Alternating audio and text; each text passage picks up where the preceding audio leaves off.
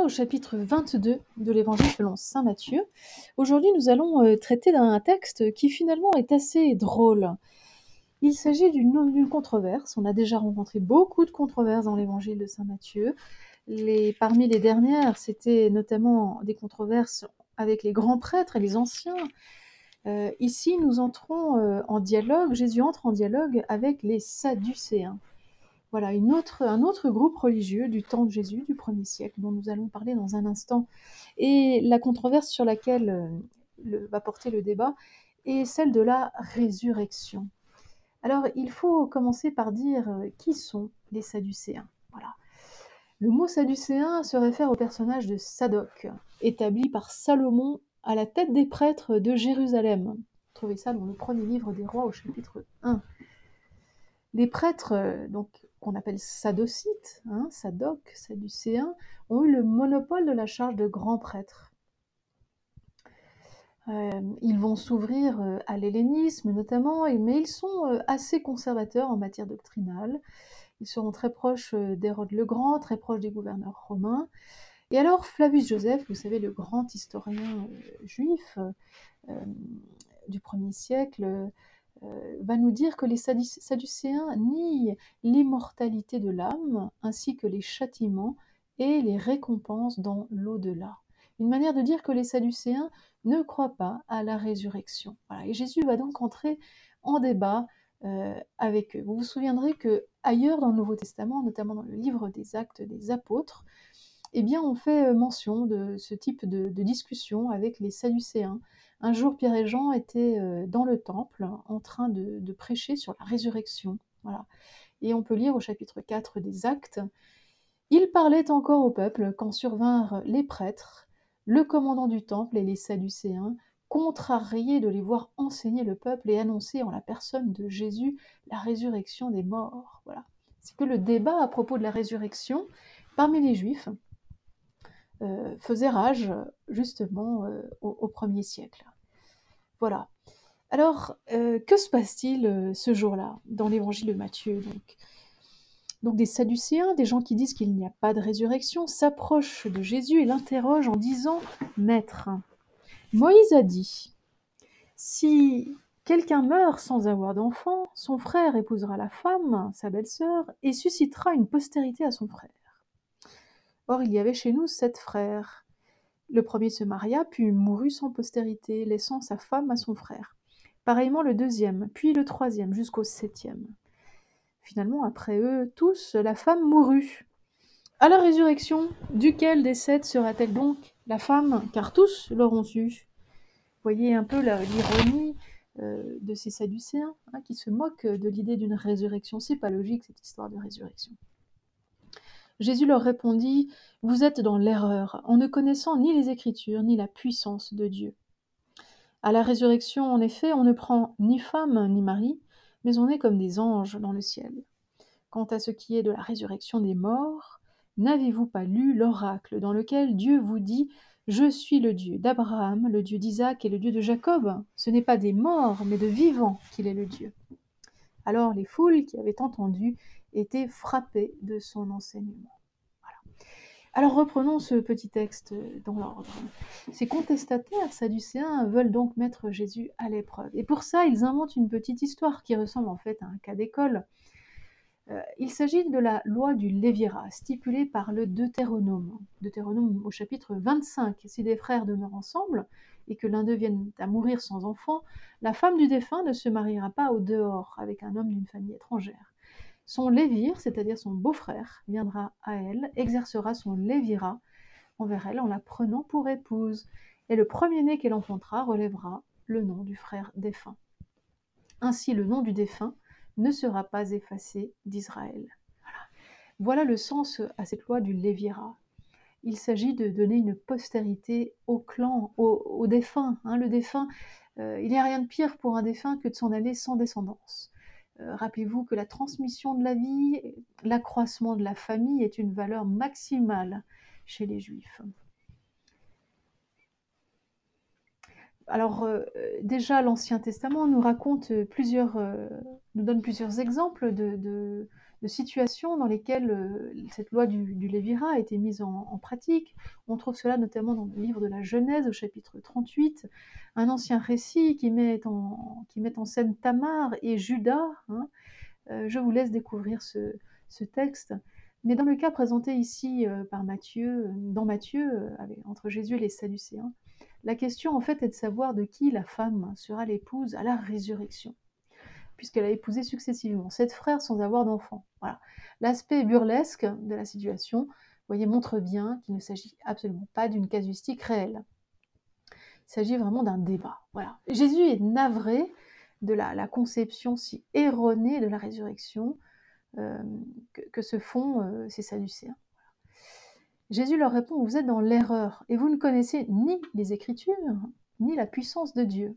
Les Écritures, c'est-à-dire euh, euh, la loi et les prophètes, c'est-à-dire l'Ancien Testament. Vous ne les connaissez pas, vous ne savez pas lire.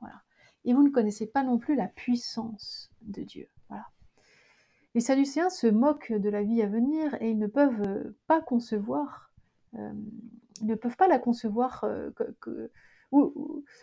ils ne peuvent la concevoir que comme une simple prolongation de la vie présente comme si euh, tout allait continuer comme euh, cela a commencé sur cette terre, y compris les relations conjugales en cours en ce monde.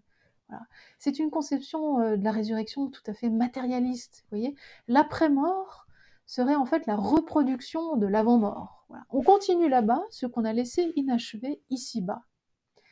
Cette représentation matérialiste hein, allait si loin que les rabbins se demandaient même comment Dieu ferait pour caser tout le monde dans le royaume, puisque celui-ci est censé avoir seulement les dimensions de la Terre sainte. Voilà. Gros problème. Or, Jésus euh, va répondre en montrant que par la puissance de Dieu, la résurrection ouvre en réalité sur un monde totalement neuf, totalement nouveau. La comparaison que Jésus fait avec les anges, à la résurrection, on ne prend ni femme ni mari, mais on est comme des anges dans le ciel. Cela indique que la réalité future sera en discontinuité avec la réalité présente. Toutes les relations humaines seront transposées dans un registre différent, dans le registre des relations avec Dieu. En fait, il y a une très grande différence, une différence radicale entre la vie terrestre et la vie nouvelle dont on hérite à la résurrection. L'expression ils seront pareils aux anges signifie justement que la résurrection des morts n'est pas un retour à la vie terrestre, mais c'est plutôt une nouvelle création, une recréation, une transformation de l'être humain. Les ressuscités naissent à, une autre vie. Et la condition euh, nouvelle, céleste, hein, qu'ils vont, endosser, appartient euh, au secret de Dieu, à la puissance de Dieu. D'ailleurs, les évangiles sont très sobres et ne décrivent pas ce qu'il se passe après la mort. Le, monde de la résurrection est, aussi inimaginable que, Dieu lui-même. C'est pourquoi on, s'interdit de, céder à une description, euh, fût-elle poétique, voyez, ou, délirante. Prétendre savoir ce qu'il y a après la mort, ce serait se prendre pour Dieu. Euh, du coup, renoncer à représenter l'au-delà, c'est au contraire une marque de confiance en Dieu. Voilà. Et c'est ce qu'ont fait les premiers chrétiens, euh, les évangélistes, Matthieu notamment, en se bornant à affirmer euh, le fait d'une résurrection future, mais sans nous en donner une description précise. L'avenir appartient à Dieu, c'est l'avenir de Dieu. Euh, on n'a plus besoin de, On ne s'inquiète plus de la mort. La mort a perdu son côté effrayant. On croit à la résurrection. Voilà. mais il n'y a pas besoin de conjurer la peur de la mort par une représentation de l'après-mort qui serait euh, complètement faussé puisque absolument imaginaire. Personne n'est allé euh, de l'autre côté pour en revenir et nous dire exactement comment ça se passe. Sinon, on le saurait, n'est-ce pas?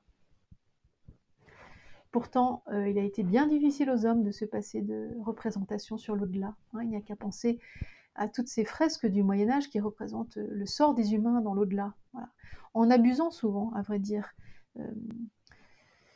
de, nos connaissances. Voilà. Donc la vie après la mort est une vie en Dieu. Et de ce point de vue, nier la, résurrection revient à refuser ce que Moïse lui-même indique dans les Écritures. Jésus renvoie aux Écritures. Hein. Vous êtes dans l'erreur, vous ne connaissez ni les Écritures, ni la puissance de Dieu. Et il rajoute, Je suis le Dieu d'Abraham, le Dieu d'Isaac, le Dieu de Jacob.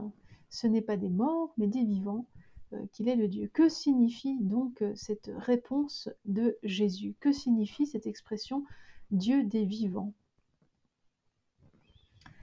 euh, Jésus mentionne Abraham, Isaac et Jacob. Hein. Il fait référence bien sûr au livre de l'Exode. Exode au chapitre 3 verset 6. c'est Dieu qui parle à Moïse en lui disant Je suis le Dieu de tes pères, le Dieu d'Abraham, le Dieu d'Isaac, le Dieu de Jacob. Alors Moïse se voila la face, car il craignait de fixer son regard sur Dieu. Une fois de plus, euh, Jésus se réfère au texte fondateur d'Israël pour construire son argumentation. Jésus renvoie à l'origine du peuple d'Israël. L'origine, c'est Moïse. L'origine du peuple, hein, le, premier grand prophète, le premier guide du peuple, le premier législateur du peuple, celui par qui euh, le peuple acquiert une loi et par cette loi devient un peuple. Le passage du clan au peuple se fait par Moïse au tout début du livre de l'Exode. Donc pour bien comprendre la réponse de Jésus ici en Matthieu 22, il faut se situer dans la théologie de, l'alliance. Lorsque Dieu choisit ce peuple, Dieu affirme être le, Dieu d'Abraham, le Dieu d'Isaac et de Jacob. C'est un possessif. J'ai vu la misère de mon peuple, dit-il, Exode 3.7. Voilà, vous êtes mon peuple. Hein ou un peu plus loin, Exode 6, je vous prendrai comme mon peuple à moi, et pour vous je serai un peuple. Appartenance mutuelle, ça c'est la formule d'alliance euh, classique. Vous êtes à moi, je suis à vous, mon peuple, ou je suis votre Dieu. Fondamentalement, si Dieu fait alliance avec euh, les hommes, si Dieu se choisit un peuple, si Dieu décide euh, et se présente comme le Dieu unique de ce peuple, c'est pour une raison, Laquelle? Eh bien, c'est pour qu'ils vivent. Nous lisons dans, le livre du Deutéronome au chapitre 30, versets 19 à 20, euh, Tu choisiras la vie. J'en prends à témoin aujourd'hui contre vous le ciel et la terre. C'est la vie et la mort que j'ai mise devant vous. La bénédiction et la malédiction. Qu'allez-vous choisir? Dieu mettait son peuple à travers Moïse devant cette, euh, ce dilemme. Voilà. Devant vous, il y a la vie, il y a la mort. Qu'allez-vous choisir? Dieu lui dit, Dieu dit, tu choisiras la vie pour que tu vives, toi et ta descendance, en aimant le Seigneur ton Dieu, en, dégoûtant, en écoutant sa voix et en t'attachant à lui. C'est ainsi que tu vivras, que tu prolongeras tes jours. Donc, vous voyez, suivre Dieu, c'est choisir le chemin de la vie. S'éloigner de Dieu, c'est choisir le chemin de la mort. Aimer Dieu, c'est vivre, suivre les commandements qui nous, gardent dans l'alliance avec Dieu, écouter sa voix, c'est cela qui nous fait vivre. Oui, et pourtant, me direz-vous, euh, les membres de son peuple sont, sont morts. Hmm. Abraham, Isaac et Jacob sont morts, de fait, tous sont morts. Alors que signifie vivre pour ceux qui font alliance avec Dieu? Lorsque Dieu leur disait, les exhortait à choisir la vie, mais de quelle vie parle-t-on? Et ici, il faut faire une distinction importante à propos de la vie, à propos de la mort. Dans la Bible, il y a deux manières de vivre, tout comme il y a deux manières de mourir. La mort et la vie ont deux sens différents dans la Bible, et d'ailleurs le Nouveau Testament euh, joue sans cesse sur ces deux sens. D'un côté, la mort désigne la fin de l'existence physique et corporelle, c'est-à-dire le bout du voyage terrestre. C'est le trépas, si vous voulez. Mais de l'autre côté, la mort désigne aussi la vie coupée de Dieu. On peut l'appeler la, mort spirituelle. C'est la détérioration des relations avec Dieu, des, relations avec le monde et avec les hommes. C'est le péché. Le salaire du péché, c'est la mort. Non la mort corporelle, parce que tous, hum, justes et méchants, passent par la mort corporelle. Mais c'est la mort spirituelle, la mort devant Dieu. Et dans ce sens, mourir, c'est être séparé de Dieu. Plusieurs textes de l'Ancien Testament euh, présentent la mort sous ce double aspect, voyez, par, par, exemple dans la parabole du Père prodigue, pour ne pas dire le Fils prodigue, hein, mais le Père prodigue. Mon fils que voilà était mort, il est revenu à la vie. Il était perdu, il est retrouvé. La mort est symbole de perte, symbole d'éloignement de Dieu. Ou encore dans la première lettre de Jean, au chapitre 3, verset 14, nous lisons Nous savons, nous, que nous sommes passés de la mort à la vie. Bien sûr, ceux qui écrivent ce texte ne sont pas encore morts. Hein. Mais déjà, nous sommes passés de la mort à la vie. Alors de quelle mort, de quelle vie parlons-nous? Celui qui n'aime pas, ne Celui qui n'aime pas demeure dans la mort. Voilà la parole de Saint Jean dans cette première lettre. La mort ici ne désigne pas le trépas, mais le salaire du péché. Donc il y a deux sortes de morts. Comme il y a deux sortes de morts, il y a deux sortes de vie. Euh, tout, cela tout cela pour dire quoi? Tout cela pour dire que l'essentiel euh, est dans ce qui nous fait vivre pour le royaume. Dieu prend l'engagement par l'alliance de nous faire vivre dans le royaume dès maintenant, y compris au-delà de la mortalité. La vie avec Dieu commence maintenant, si je choisis euh, sa voie, si je choisis sa loi, ses commandements, euh, si je choisis euh, la bonne nouvelle de l'évangile, du royaume. Voilà. cette vie en Dieu commence déjà maintenant. Voilà.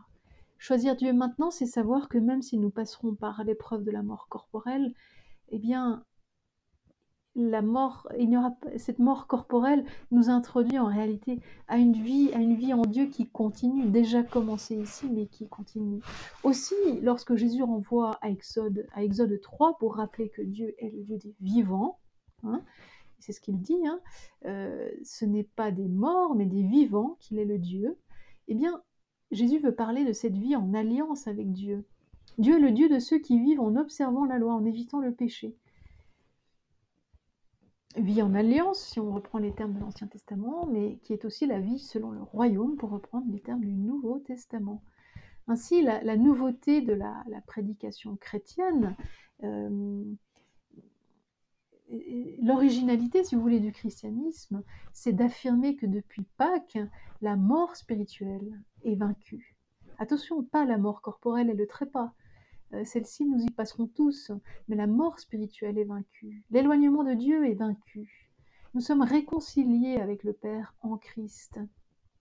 Jésus, Jésus-Christ ressuscité a le pouvoir de nous faire passer de la mort à la vie. Pour le dire autrement, l'homme est arraché à la mort spirituelle par la vie en plénitude, dans la mesure où il est croyant, dans la mesure où il se reçoit comme fils ou fille de Dieu vivre en fils ou fille de Dieu, c'est se recevoir du Père, hein, c'est cela la vraie vie. C'est un don qui ne finit pas avec le trépas, d'où son, nom, la vie éternelle. Cette vie éternelle euh, commence euh, maintenant, elle ne commence pas après la mort, outre-tombe, elle commence déjà maintenant dans l'acte de confiance et de foi au Christ. C'est tout cela à quoi nous sommes euh, invités aujourd'hui par Jésus dans, ce texte. Je suis le Dieu d'Abraham, le Dieu d'Isaac, le Dieu de Jacob. Ce n'est pas des morts, mais de vivants qu'il est le Dieu. Euh, les vivants, ceux qui vivent déjà en alliance avec Dieu, en amitié avec Dieu dès maintenant, et, qui, et qui, pour le coup, euh, continueront sur cette voie dans l'après-mort, dans l'au-delà. C'est cela, c'est cela que Jésus euh, essaie de faire comprendre aux Sadducéens euh, par cette réponse. Cette réponse qui peut nous sembler un peu mystérieuse, mais qui nous remplit euh, d'espérance, qui nous invite à, recevoir, à nous recevoir comme fils et filles de Dieu. Car la vraie vie, c'est de vivre aux yeux du Père, devant le Père, en tant que fils et fille de Dieu. Il n'y a pas de plus grand don que celui qui nous est fait dans le baptême qui nous offre, qui met devant nous justement le don de cette filiation.